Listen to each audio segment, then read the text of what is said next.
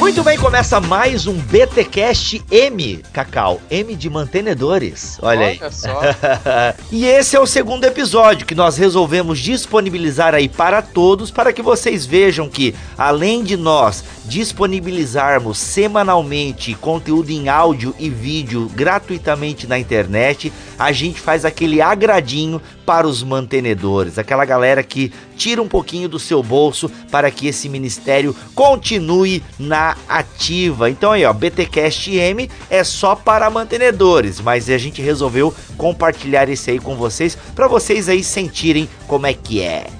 E galera, trouxe aqui o Cacau, que vocês que acompanham o Bibotal, que acompanham Fora do Éden, acompanham Irmãos.com, acompanham Juntos em Um, acompanham No Barquinho, acompanham os Cabra Cash, conhece. Cacau, Dr. Manhattan da Podosfera aí. A gente acabou de gravar o Irmãos.com. Eu falei, Cacau, fica comigo mais um pouquinho aí, que agora a gente tem o BTcast M. Precisa te apresentar, não, né? Cacau, não, já, já, se já apresentou, pô. Já, né? Mas, Cacau, o pessoal, tu já ouviu, já contou a tua história em algum podcast, Cacau? Não, acho que não, cara. Aí, a história cara. não é assim tão mirabolante. Não era um ex-drogado, um ex-travesti, nada? Não, assim. não, não sou. É, bem tranquilaço o teu testemunho.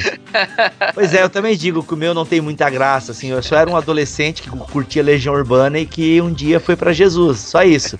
Não tem nenhuma história impactante e tal. É meio sem graça. Você era um, um, garoto assim como eu que gostava de. Isso, e Rolling Stones. Inclusive, tu falou nessa música aí, cara, mas eu. O meu irmão, que toca violão e tal, ele tocava muito essa música pra mim, que eu gostava essa do. Essa música é legal, cara. Tchá, tchá, tchá, tchá, tchá, tchá, tchá, tchá. E, porque era do, do Vietnã, né? É, e, é. Cara, quem que é isso? É Engenheiros do Havaí, cara. Engenheiros, mas é uma, ela é uma tradução, né? Essa música. Ah, é? é? Não é autoral, então? Não, não. Ela é gringa, essa música. É gringa. Pô, e o, e o cantor, ele é. Porque ele separou do Engenheiros do Havaí, né? Esqueci o nome do cara. Roberto Gessinger? Isso. Não, não. Eu não acompanho Engenheiros, cara. Não, eu também não, mas eu sei que agora ele tem um trabalho solo e, pelo que me dizem, a letra do cara é bem cabeçona, assim e tal. Ah, é? Diz que é uns trabalhos autorais bem bacanas aí. Mas deixa pros gaúchos aí resolverem esse dilema pra nós. Eita, nós.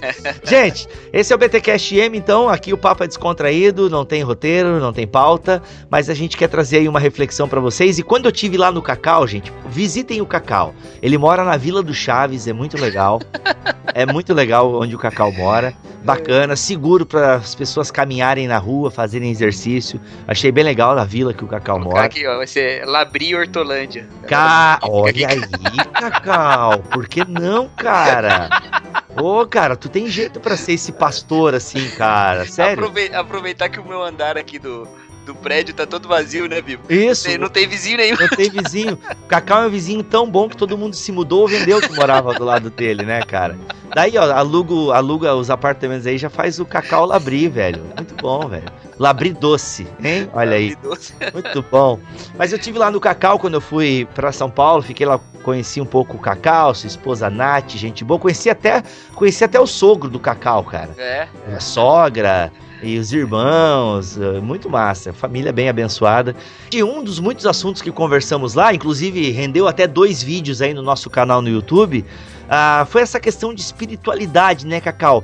É, e o Cacau é pastor, o Cacau tá ali no chão da fábrica mesmo, né? Como eu já disse anteriormente em podcasts aí, eu gosto muito do Cacau porque ele é um cara, ele é o pastor teólogo que foi o tema né, do BTcast 158 e o Cacau ele também se enquadra muito nesse sentido assim.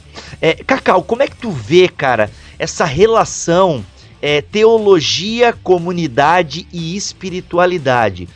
E o que permeia a minha pergunta é esse conceito de que teologia esfria, para que teologia diante do dilema da vida? Eu estou desempregado, o que, que eu quero saber o que Agostinho pensa sobre Trindade, né? Ah, como é que tu relaciona na prática, na tua experiência pastoral e poimênica, essa questão de teologia, comunidade, espiritualidade? Essa ideia de que a teologia esfria o, quente, o crente, esfria o quente. esfria o quente, essa ideia de que a teologia. É. Mas tá certo, ela esfria o quente, né? O, o cara quente é vai ficando frio, vai ficando morno, né? Isso.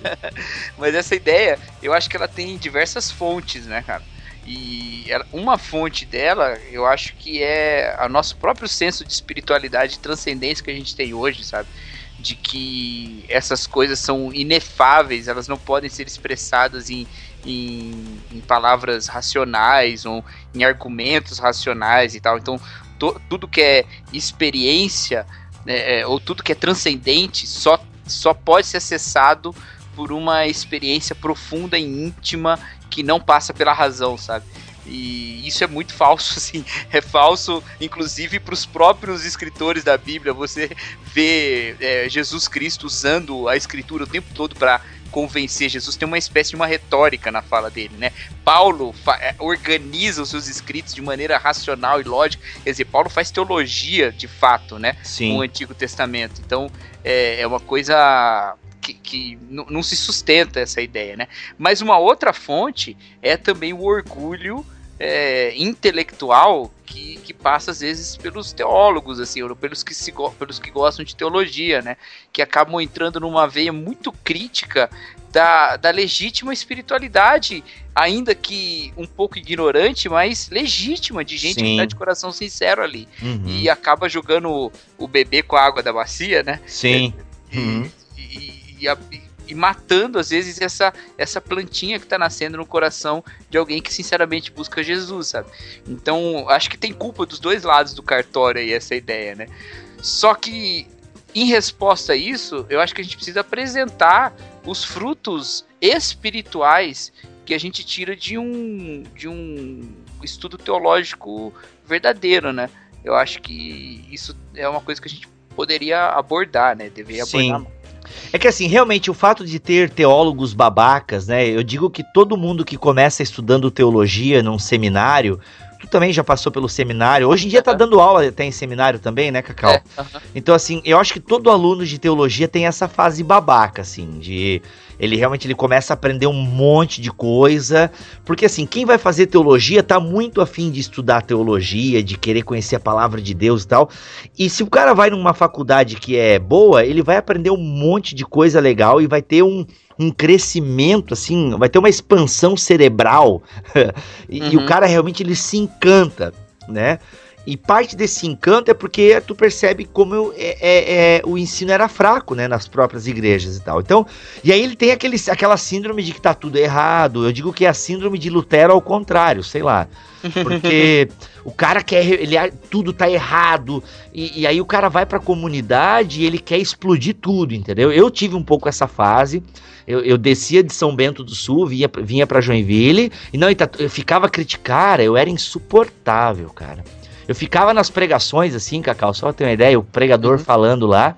Se ele dava uma coisa que às vezes nem tava errada, mas é só porque eu pensava diferente, eu já cutucava meu amigo do lado, ó, nada a ver. Isso aqui o cara tem que entender que Lutero disse que, e que no grego quer dizer. Sabe, assim, eu tive acho que uns seis meses essa fase assim, cara. E até que um dia um, um amigo meu chegou para mim e falou assim: ó, Bibo, deu para de pegar esse enlatado que tu traz lá de São Bento do Sul e despejar em cima da gente, cara. Deu. Chega, não aguentamos mais. Cara, aquilo para mim foi assim um foi de Deus, cara, sabe? Pô, aí tu começa a entender, sabe? Então foi assim muito bom. E, e, e, aí, cara, assim, então eu louvo a Deus que eu aprendi a, é, a, é, é, a, ser comedido e tal. E aí me tornei professor de escola dominical e por aí vai. Mas por que, que, eu, que, que eu disse isso? Porque tem a gente, né, que espanta a galera, mas contrapartida eu penso que deveria ser o dever de todo mundo, sabe? De todo cristão, porque todo mundo faz teologia. Não é o que a gente defende quando dá introdução à teologia? Uhum. Todo mundo faz teologia. Até o cara que diz que não gosta de teologia está fazendo teologia. Né? A, a pergunta é se ele está fazendo uma boa ou uma má teologia. E, e aí eu penso assim, né? A galera vai para a faculdade, começa a estudar um monte de filósofo, um monte de conceito. E até alguém disse recentemente, não, faz uns dois anos que eu vi isso no Facebook, eu não lembro o autor da frase, mas o fato de nós não ensinarmos teologia para os nossos jovens faz com que na faculdade e na universidade eles fiquem todo, todo perdido, né?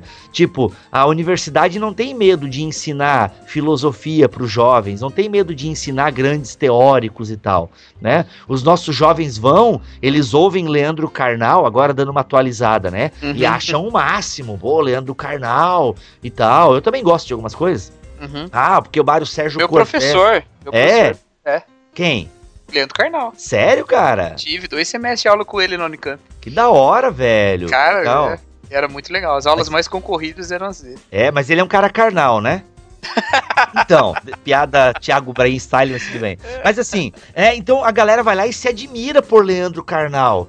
Só que a galera não entende que nós temos do lado nosso aqui, da teologia, muita gente boa também, mas aí só porque é teologia é, não. Aí, entende? Tipo assim, eu vou fazer uma, uma comparação que só para vocês entenderem. O cara vai lá, ele admira Leandro Carnal, ele cita Nietzsche. Aí na teologia ele lê Benihim. Entende? tá muito errado isso. Mas é, mas é justamente isso, Bibo. Que é o seguinte: ele, ele acredita no valor da razão para falar a respeito das coisas é, imanentes, mas Isso. ele não acredita que a razão é dada por Deus para falar a respeito das coisas transcendentes, sabe? Isso, e, isso mesmo. Bom, eu acabei de ler um livro que, que tá, tá, tá, muito presente na minha fala aqui, que é A Morte da Razão, do Francis Schaeffer, e, e ele fala exatamente isso, né? É, que, que de repente a gente tira a razão que comunica essa questão, né? Uhum. Da, da, revelação de Deus para conosco, né? E a gente Sim. joga tudo pro lado transcendente, de um salto de fé em que a gente acessa o transcendente ou o andar de cima tal. Sim. Eu fico. Eu, eu, eu fico, desculpa te interromper, Cacau, mas assim, ó, eu fico, eu fico assim de cara. Eu conheci gente que é juiz, cara. Juiz. E para ser juiz, maluco, eu sei que o cara tem que estudar pra caramboles, uhum. né? Uhum. Tu não se torna juiz assim do dia pra noite. Mas aí assim, tu vai conversar no lado religioso com o cara, o cara faz separação de sagrado e profano, entendeu? Festa junina. Meu, é de cortar os pulsos, cara. Sabe? Então assim, meu, como é que pode? O cara é juiz e na parte da Bíblia e da teologia, o cara reproduz, assim, a, é, uma infantilidade teológica. Uhum. Esse é o termo, porque, bem como tu falaste aí, a partir da leitura do Schaefer, né? Não, no que diz respeito à fé, é o pastor, é o que o pastor fala, é o homem de Deus. Sabe, o cara ainda com esse conceito de o homem de Deus, mano, foi assim de assustar foi de assustar. Não, é... e, e, não é qualquer homem de Deus, não. Também tem isso. É um tipo de discurso que se compra. Sim, é um tipo sim. de discurso em que a experiência vale mais do que a, a revelação pregada é, de maneira clara numa interpretação teológica, né? Porque afinal é. de contas, o que a teologia é, é isso, né? A teologia ela é uma, uma exposição da revelação dentro das limitações que a gente tem do conhecimento, né? Uhum, uhum. É uma exposição da, da, da, da revelação é, em, em, uma forma sistemática, né? Uhum. Não, não só a respeito da teologia sistemática, mas de qualquer tipo de teologia é de certa forma sistemática, né? Até a Sim. teologia bíblica tem lá seus sistemas de exposição e de análise e tal. Sim. Então, é isso, né? Então, ela precisa da razão, né? Agora, quando você vê que de repente a experiência conta mais, demonstrações de poder e tal. É, fica é, complicado. Eu fico, é, fico bem assustado assim com essa separação que o pessoal faz, sabe? Como se a minha razão não precisasse compreender a revelação sabe? Uhum. E Paulo é muito claro, a gente, como é que a gente vai transformar o mundo pela renovação da nossa mente, uhum. né, do nosso entendimento, não é isso? A gente deve servir a Deus com aquilo que a gente faz, né, as mãos e com aquilo que a gente pensa, né? É o sinal da besta é justamente isso. Por que, uhum. que é uhum. na mão e na cabeça? Representando a ideia judaica, né, do, do fazer e do pensar.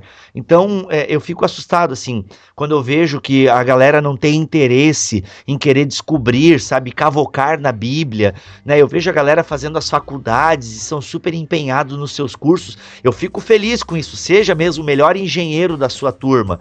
Mas saiba que você está numa missão também. E além de você ter que ser o melhor engenheiro que você puder para a glória de Deus, você precisa conhecer esse Deus, você precisa conhecer a palavra desse Deus sabe? Então, assim, é, a galera fica muito no raso, fica muito no, na, na, experiência, e tem muitos livros que fomentam só esse experiencialismo, sabe? Uhum. E eu fico triste quando eu vejo que a galera só consome esse, é, esses livros que relatam a experiência de outro.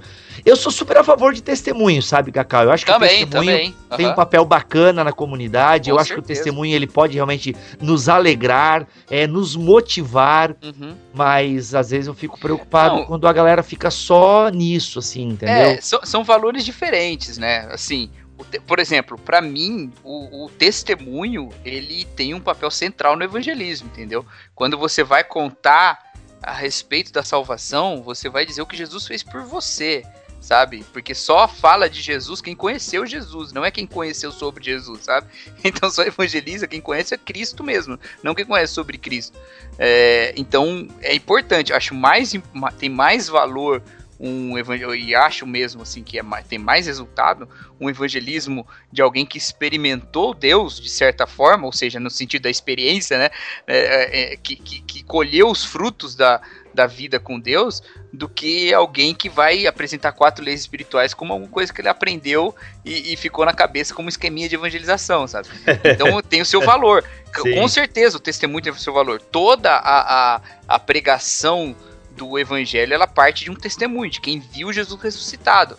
Só que há todo um esforço teológico no Novo Testamento de amarrar esse sinal né, de divindade de Jesus Cristo, da ressurreição, testemunhado pelos apóstolos e pregado por todas as pessoas, com as profecias do Antigo Testamento. Uhum. Né? Ele é cumprimento, ele não está contra. Por isso que os bereanos podiam pegar a mensagem que Paulo pregava, que era cristã, e compará-la com o Antigo Testamento, que era a única escritura que eles tinham. Eles não estavam comparando com o Novo Testamento, estavam comparando com o Antigo e vendo se Paulo estava certo. Por que, que eles podem fazer isso? Porque a experiência não é deslocada da, do conteúdo, e o conteúdo que se aprende racionalmente, sabe? Então não tem como fazer essa diferença. Agora, esse aprendizado racional, ele não é frio, mas ele tá dentro de um contexto de um envolvimento de vida com Deus, sabe? Então, eu gosto muito da ideia de que a teologia, ela orienta a nossa proclamação e a nossa prática. Então, a gente sabe que a gente faz o certo, né? Já que você falou aí de renovar a mente, né? Então, é, não se conformeis com esse mundo, ou seja, não haja ele parte de uma questão de ação. Uhum. Não haja conforme o mundo, mas transformai-vos transformai-vos pela renovação da vossa mente. Tem duas transformações aí. Tem a transformação de nós e a reno renovação da mente. São duas transformações. Porque você muda a mente e muda suas ações. Se você olhar lá em Efésios, a, a, um texto muito parecido com esse, lá em Efésios capítulo 4, Paulo fala para que nós nos renovemos no espírito do nosso entendimento. Então, para quem já tem um entendimento de, renovado, transforme agora seu comportamento, porque ali ele está falando para nós não agirmos conforme os gentios. E ele vai dizer aí em Romanos para a gente experimentar, ou seja, experiência, Uhum. a boa, agradável e perfeita vontade de Deus. Então é uma transformação que vem da mente, mas ela não para na mente, ela invade a vida, que é o nosso experimentar a vontade de Deus, que ela é boa, perfeita e agradável. Sim. Esse experimentar da, da, dessa vida agradável com Deus é submissão à vontade dele. E entender a vontade dele é uma prevenção racional de um conteúdo bíblico. Então você precisa de teologia. Não tem jeito, você precisa de uma reflexão sobre a Bíblia, sabe? Com certeza. Então, quem se acha muito crente sem ter essa luz bíblica sobre as suas ações, você está vivendo um cristianismo de um sentimento profundo de transcendência, né? lá Schleiermacher, Sim. mas que não tem nenhuma relação com a verdade. Ele só tem relação com o que você acha que é agradável, confortável. Mas a Bíblia te chama para viver agradável vontade de Deus. Então é uma submissão à vontade de Deus. Né? Sim. Isso eu acho que é importante. E até a gente conversava antes aqui no off-topic, né, Cacau? Que é essa questão de como ah, os próprios pastores né, uhum. né, andam raso de Bíblia, de teologia. Cara, assim, é um pouco assustador Uh, o despreparo né, de muitos obreiros. É muito. E isso até é antibíblico, porque é a orientação que Paulo dá a Timóteo, né? É, que maneja bem a palavra da verdade. Então, eu penso que isso é preocupante. E às vezes até é o resultado de quando o cara vai estudar um pouco teologia, ou um problema, né, Cacau, que tá Eu digo que é problema mesmo, é um problema, não sei explicar se é um problema, mas tem sido um problema. Uhum. e tu vai entender. É quando a galera vai pra internet e começa, né, a ouvir Bibotalk, a descobrir Augustus Nicodemos, e começa a ouvir outros podcasts e tal. E o cara, meu, eu nunca aprendi isso antes na minha igreja. Uhum. Sabe? Então tu. E aí tu. Como assim tu nunca aprendeu? sabe? E por que, que às vezes a gente se espanta tanto? Ou por que que dizem, né, que a teologia esfria a fé? Aí não é que ela esfria a fé, ela esfria a fé que é ignorante, digamos assim. É. é. É o cara que acreditava no conto da carochinha ainda e tal, e, e tava ali com dilemas que, nossa, sabe, que se tivesse estudado teologia, uh, não viveria muito. Cara, quantos dilemas da minha vida eu tive, sabe, por não entender alguns conceitos bíblicos e tal.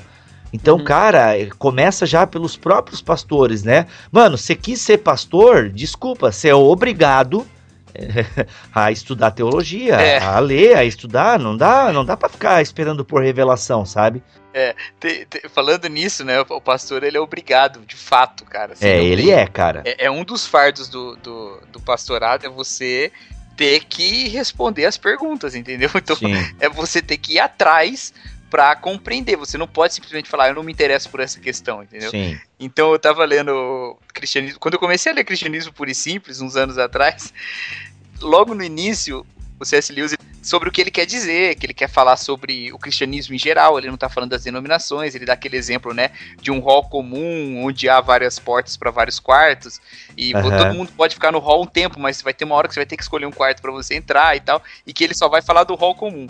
Mas ele fala uma coisa: eu não sou mulher nem pastor, portanto, questões como a do aborto eu não preciso falar.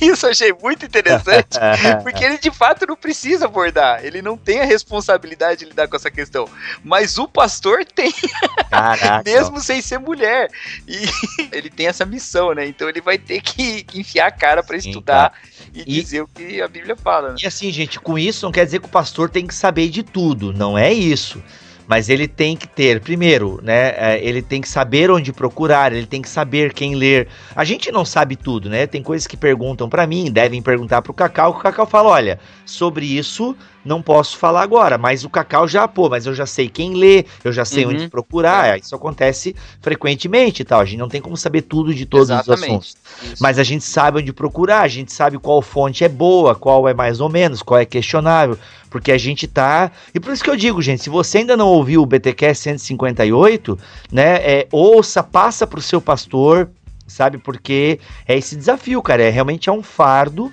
é, para alguns não é, né, mas para outros é, ter que estudar, ter que correr atrás, ter que saber articular as coisas. Né? É, e aí, claro, né, não dá para a gente abordar todo o problema aqui, porque às vezes as próprias comunidades também esperam né, uma palavra mais é, autoajuda. Por exemplo, tem uma igreja aqui em Joinville, de um conhecido meu, é a igreja que está bombando agora no momento, né? É, e, cara, a mensagem dele é totalmente autoajuda, assim. É, autoajuda mesmo, não é? Não tem nem outro nome. Ele diz que é espiritualista. Não, ele diz que é. Como é que é o nome que ele diz que não é autoajuda? É inspiracional. Ah, inspiracional. Inspiracional. Mas, cara, é autoajuda. e assim, é, os vídeos dele, inclusive, estão bombando agora e tal. E, e, é muito bem produzido. O conteúdo dele é muito bem elaborado e tal. Ele tem um bom texto. E eu reconheço o papel de vídeos inspiracionais ou até de mensagens inspiracionais. Uhum, eu também. reconheço. Por exemplo, assim, ó, é, nem, é, às vezes você pega umas pregações aí de reformados exegeticamente impecáveis, né? Mas são chatas. né? é... É, não, é que às vezes falha um pouco na comunicação também do que é academia o que é vida, né? É, justamente. Que, que é o que a gente estava falando. Quer dizer, se, o testemunho é a origem da, da evangelização, né? Mas ele é iluminado por essa, essa compreensão da revelação. Então precisa ter um envolvimento com a vida e com, com conhecimento. Então, e às vezes a própria comunidade quer uma mensagem mais assim. E aí a gente precisa encontrar esse equilíbrio, sabe? Não dá pra gente ser só inspiracional, Mas também não dá para ser só como são os reformados, sabe? Gente, não é uma crítica aos reformados. não é isso. Eu admiro e tem gente que gosta. Eu tenho um casal de amigos meu que não perde uma pregação. Não, mas mesmo esse, assim, não, não existe essa, essa separação de um conteúdo reformado e, um, e, uma mensagem inspiradora, né? Sim, é que, é. cara, não deveria ter, mas, cara, eu sinto diferença. Não, acontece, mas eh, não há necessariamente essa divisão. Assim, tem um monte de questões que a gente poderia considerar aí, né? Tem estilo, tem, tem a, a, questão de público também, porque é, você pode sair algo que comove pessoas de maneiras diferentes também. Não sei nem se essa é, é mais importante, mas você pode sair de uma exposição altamente é, acadêmica com lágrimas nos olhos, sabe? Pode, verdade. E, então depende muito de muitas questões, né? Uhum. Acho que isso nem é tanto a preocupação original sim. do pregador quando ele prepara o que ele vai falar. Ah, mas, sim. Se for, tá esse... ferrado, né? Como é, é, que eu vou emocionar o público hoje? É. Esse meu amigo talvez pense, meu, qual é, vai ser a frase de efeito? O pessoal tá falando, meu, o Bibo tá chamando o cara de amigo e detonando ele. Bibo, não quero ser teu amigo. é, mas como, como é que esse conhecido, ele deve pensar, como vai ser a frase de efeito agora que vai arrancar lágrimas? Aí ele pensa, com certeza. mas, então, e, e tem assim, é, tem um, uma, uma história que eu acho maravilhosa. Você falou de, de perguntar e de saber e tal, né? Tem uma história que eu acho linda que é sobre o Calley, né? Que é o, o fundador da primeira igreja evangélica no Brasil, né? Que é evangélica fluminense. E tem uma história de que quando ele veio para cá, a escravidão ainda existia no Brasil, né? E ele é escocês e tal. Lá já não tinha escravidão há muito tempo.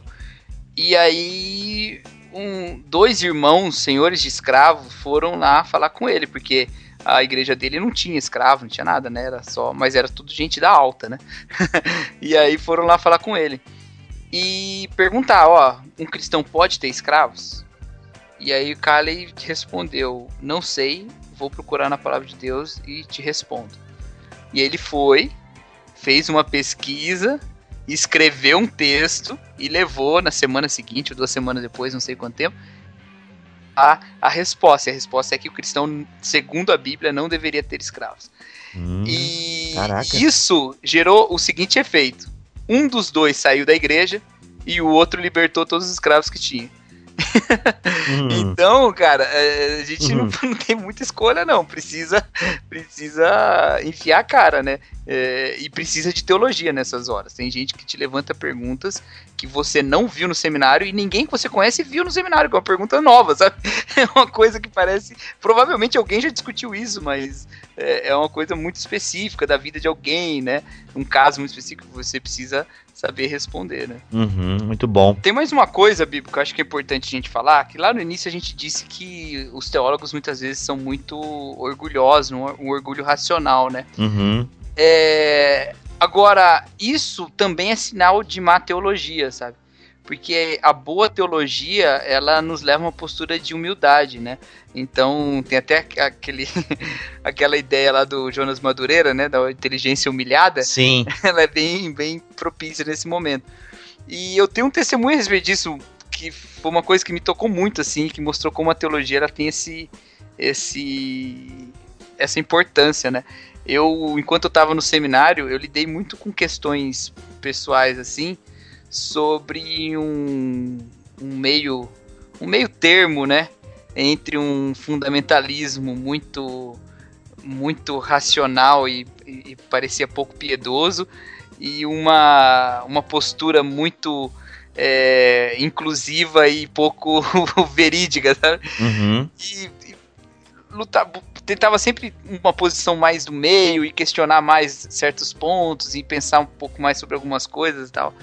É, que, que, eram as questões que me tocavam mais, né? Meus amigos, meus colegas tinham outras questões que tocavam. Nesse caminhar todo, eu me encontrei com uma um caminho, um, um teólogo que era um crítico do, libera, do liberalismo teológico sem ser um fundamentalista ferrenho que é o Calbart, né? Uhum. E quando eu me encontrei com a teologia do Calbart, eu comecei a pesquisar, eu ia escrever, resolvi, é, é, na verdade, ia fazer a minha monografia sobre ele, inclusive, né, depois de conhecer um pouco tal, e fui me encantando pela teologia do Calbart tal, discordando de algumas coisas, claro, mas gostando de vários pontos que ele coloca. E né, na minha vida, de uma reviravolta muito grande que aconteceu e a, a, até mágoas que eu tive com várias pessoas, com vários amigos bem próximos e tal. E fiquei muito amargurado nessa época, né? Caramba. E lendo a teologia do Calbart, eu, eu conheci ali uma, uma, um esquema que ele fala a respeito de Deus e, e, e o mundo, né? Sim. Desse Deus que é tão alto e tão inacessível e tão diferente, né? Essa essa infinita diferença qualitativa que Deus tem para com os seres humanos, né? E de que todos os seres humanos são incapazes de corresponder à vontade de Deus, então teve que um ser humano, Jesus Cristo, corresponder a essa vontade, e esse Jesus como único ponto de contato entre Deus e os homens. Isso para mim, que é uma, uma elaboração do Calbart, foi profundamente pessoal, porque me impedia de sentir ódio dessas pessoas. Porque diante de Deus, todos nós éramos dignos de um não, e Caraca. Jesus era o sim de Deus para todos nós. Da hora. Então eu, eu fui forçado por Calbart a perdoar essas pessoas. e, e, funcionou de fato, porque de fato eu perdoei, de fato entrei em contato com algumas delas, de fato a gente sentou, almoçou junto e botou, né, é, deixou como águas passadas, sabe? E tudo partiu da leitura de um teólogo altamente acadêmico, pouco pastoral. Não, não era tão pouco pastoral assim, mas o texto que eu estava lendo não era muito pastoral. E isso é um, um testemunho que eu carrego para mim de como há uma influência de espiritualidade também na nossa leitura teológica, né? Sim, com certeza. É, o meu testemunho com a teologia, se eu pudesse contar aqui rapidamente, é a questão soteriológica. Eu vim de um contexto onde eu tinha que pagar o preço para ser salvo, é, qualquer coisa que eu fizesse, Jesus voltasse, eu ficaria. Então, realmente eu fui criado, soteriologicamente falando, na teologia do cagaço. E quando eu fui para o seminário e comecei a estudar Lutero, justificação pela fé, quando eu comecei a escutar sobre a graça, cara, hum. foi assim um alívio, foi um, um meu, é, a própria hamartiologia, né? Eu, eu saber quem eu sou, o pecador que eu sou, e, cara, foi assim. Foi tremendo, realmente. Esse é um dos testemunhos que a gente poderia contar, né? Sobre o que a uhum. teologia tem feito por nós e tal, no amadurecimento da fé e, e no nosso testemunho cristão. Cacau, show de bola. É, já é quase um BTcast. Oh. É, tá um BT, nível BTcast aqui. Os empreendedores têm só que agradecer aí e aumentar a contribuição. gente, olha só. Para encerrar esse nosso papo aqui, vou ler um trecho da carta de John Wesley a um amigo dele chamado John Trumpet. Essa carta remonta a 1760. Eu não vou ler a carta inteira, você encontra ela no site arminianismo.com. O link está aqui na descrição deste podcast, mas eu quero ler só o trecho final aqui. Diz o seguinte: O que tem lhe prejudicado excessivamente nos últimos tempos e temo que seja o mesmo atualmente, é a carência de leitura. Eu raramente conheci um pregador que lesse tão pouco. E talvez por negligenciar a leitura, você tenha perdido o gosto por ela. Por esta razão, o seu talento na pregação não se desenvolve.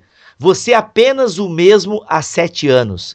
É vigoroso, mas não é profundo. Há pouca variedade. Não há sequência de argumentos. Só a leitura pode suprir esta deficiência, juntamente com a meditação e a oração diária.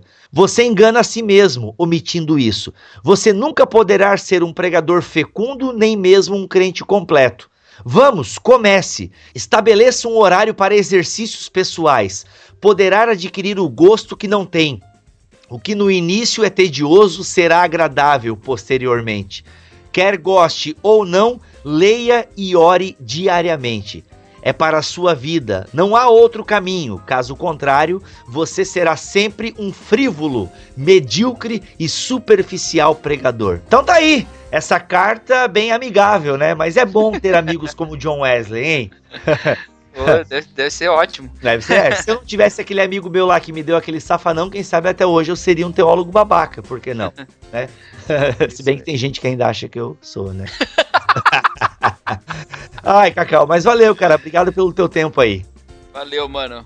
Muito legal esse papo aqui. Legal, muito bom. Gente, é isso aí. Você que é mantenedor, muito obrigado. E você que ainda não é mantenedor, pode se tornar, galera. Se você tem condições financeiras, curte o nosso trabalho torne-se um mantenedor. Ainda tem espaço para você. Para quem não sabe, eu vivo desde janeiro do ano passado integralmente, não, não exatamente integralmente, né? Eu ainda tenho o meu curso de teologia e dou aula numa escola é, por princípios do aula de educação cristã. Mas com o que eu ganho ali dando aula é, no meu curso e na escola, é, paga o feijão, né? O feijão tá bem caro ultimamente aí, então tá pagando o feijão. Então o grosso do meu sustento vem dos mantenedores do Ministério Bibotal, que graças a Deus não tem faltado, mas precisamos de mais. Por quê, gente? O site está crescendo. A gente ficou fora do ar recentemente porque a HostGator é uma porcaria e aí o que aconteceu? A gente foi para um outro servidor. Mas até quando a gente vai conseguir ficar nesses servidores, servidores, servidores que cobram 40 pila por mês? Não, a gente está crescendo e daqui a pouco a gente vai ter que mudar de servidor e ser aquele que a gente tem que pagar 140 por mês, 150 por mês. É, servidores dedicados. Eu tava vendo os outros lá, Cloud, Far, sei lá das quantas. Ou seja, quanto mais acesso, quanto maior um site de um servidor, melhor ele precisará. Já dizia, já diria, né, mestre Yoda. Então, gente, é isso. Tá? Precisamos de mais mantenedores, equipamentos e por aí vai. Então, não só o meu sustento eu tiro dos mantenedores, mas também toda a despesa com o site, ofertas. A gente também ajuda alguns ministérios muitas vezes. Nós damos ofertas para integrantes da equipe, né? O MAC recebe também alguma coisa no mês que dá né? Tem mês que não dá, mas inclusive até tem mantenedores que já estão depositando direto na conta do MAC. Então, o Melhoranza também é beneficiado por essas ofertas de uma galera ali da Europa e tal. Então, assim, gente, é eu, Mac e o Milho. E às vezes eu consigo dar para mais algum membro da equipe, se bem que faz tempo, né? A galera que tá da equipe, pô, eu faz tempo que eu não ganho um cascalho aí. Mas é isso, gente. O Ministério Bibotal que ele acontece porque tem uma equipe maravilhosa por trás e eu estou full time dedicado a esse ministério. Então, se você pode se tornar um mantenedor, Vá lá, faça. Você tem as opções do PagSeguro e você tem também é, contas no, na Caixa Econômica Federal, no Bradesco e no Banco do Brasil. E se você quiser se tornar um mantenedor, mas está em dúvida e tal, mande um e-mail para a gente, podcast@bibotalk.com ou mantenedores@bibotalk.com, ok? E a gente troca uma ideia, você pode tirar alguma dúvida e a gente vai caminhando juntos, ok? Lembrando que mantenedores tem comunidade guardada, não, aqui guardada, rapaz. Tem comunidade privada ali no Telegram, grupo fechado no Facebook e ali a galera fica sabendo, né, das novidades, a gente discute alguns temas, né, pautas e eu aviso, né, o que vai acontecer no Ministério Bibotalk. E também tem o BTcast M, que é esse que você acabou de ouvir. É um BTcast sem pauta determinada, ele vai acontecer uma vez por mês. E é assim, vou trazer gente para bater papo aqui, inclusive, gente, hoje, no dia que eu tô gravando esse recado, eu ouvi a história do meu pastor e de como ele saiu da teologia da prosperidade ou da teologia triunfalista. Cara, ele tem uma história para contar que é arrepiante, assim, é arrepiante o que aconteceu na vida dele e ele vai compartilhar com os mantenedores aqui essa história. O Melhorança vai aparecer por aqui, gente, tenho certeza que vai valer a pena. E o BTcast M, ele será exclusivo dos mantenedores, ok? Torne-se um mantenedor do Bibotalk caso você tenha condições financeiras e ajude-nos a continuar oferecendo coisa boa e de graça na internet. Forte abraço, Deus continue abençoando a todos. Valeu! Vem, já é de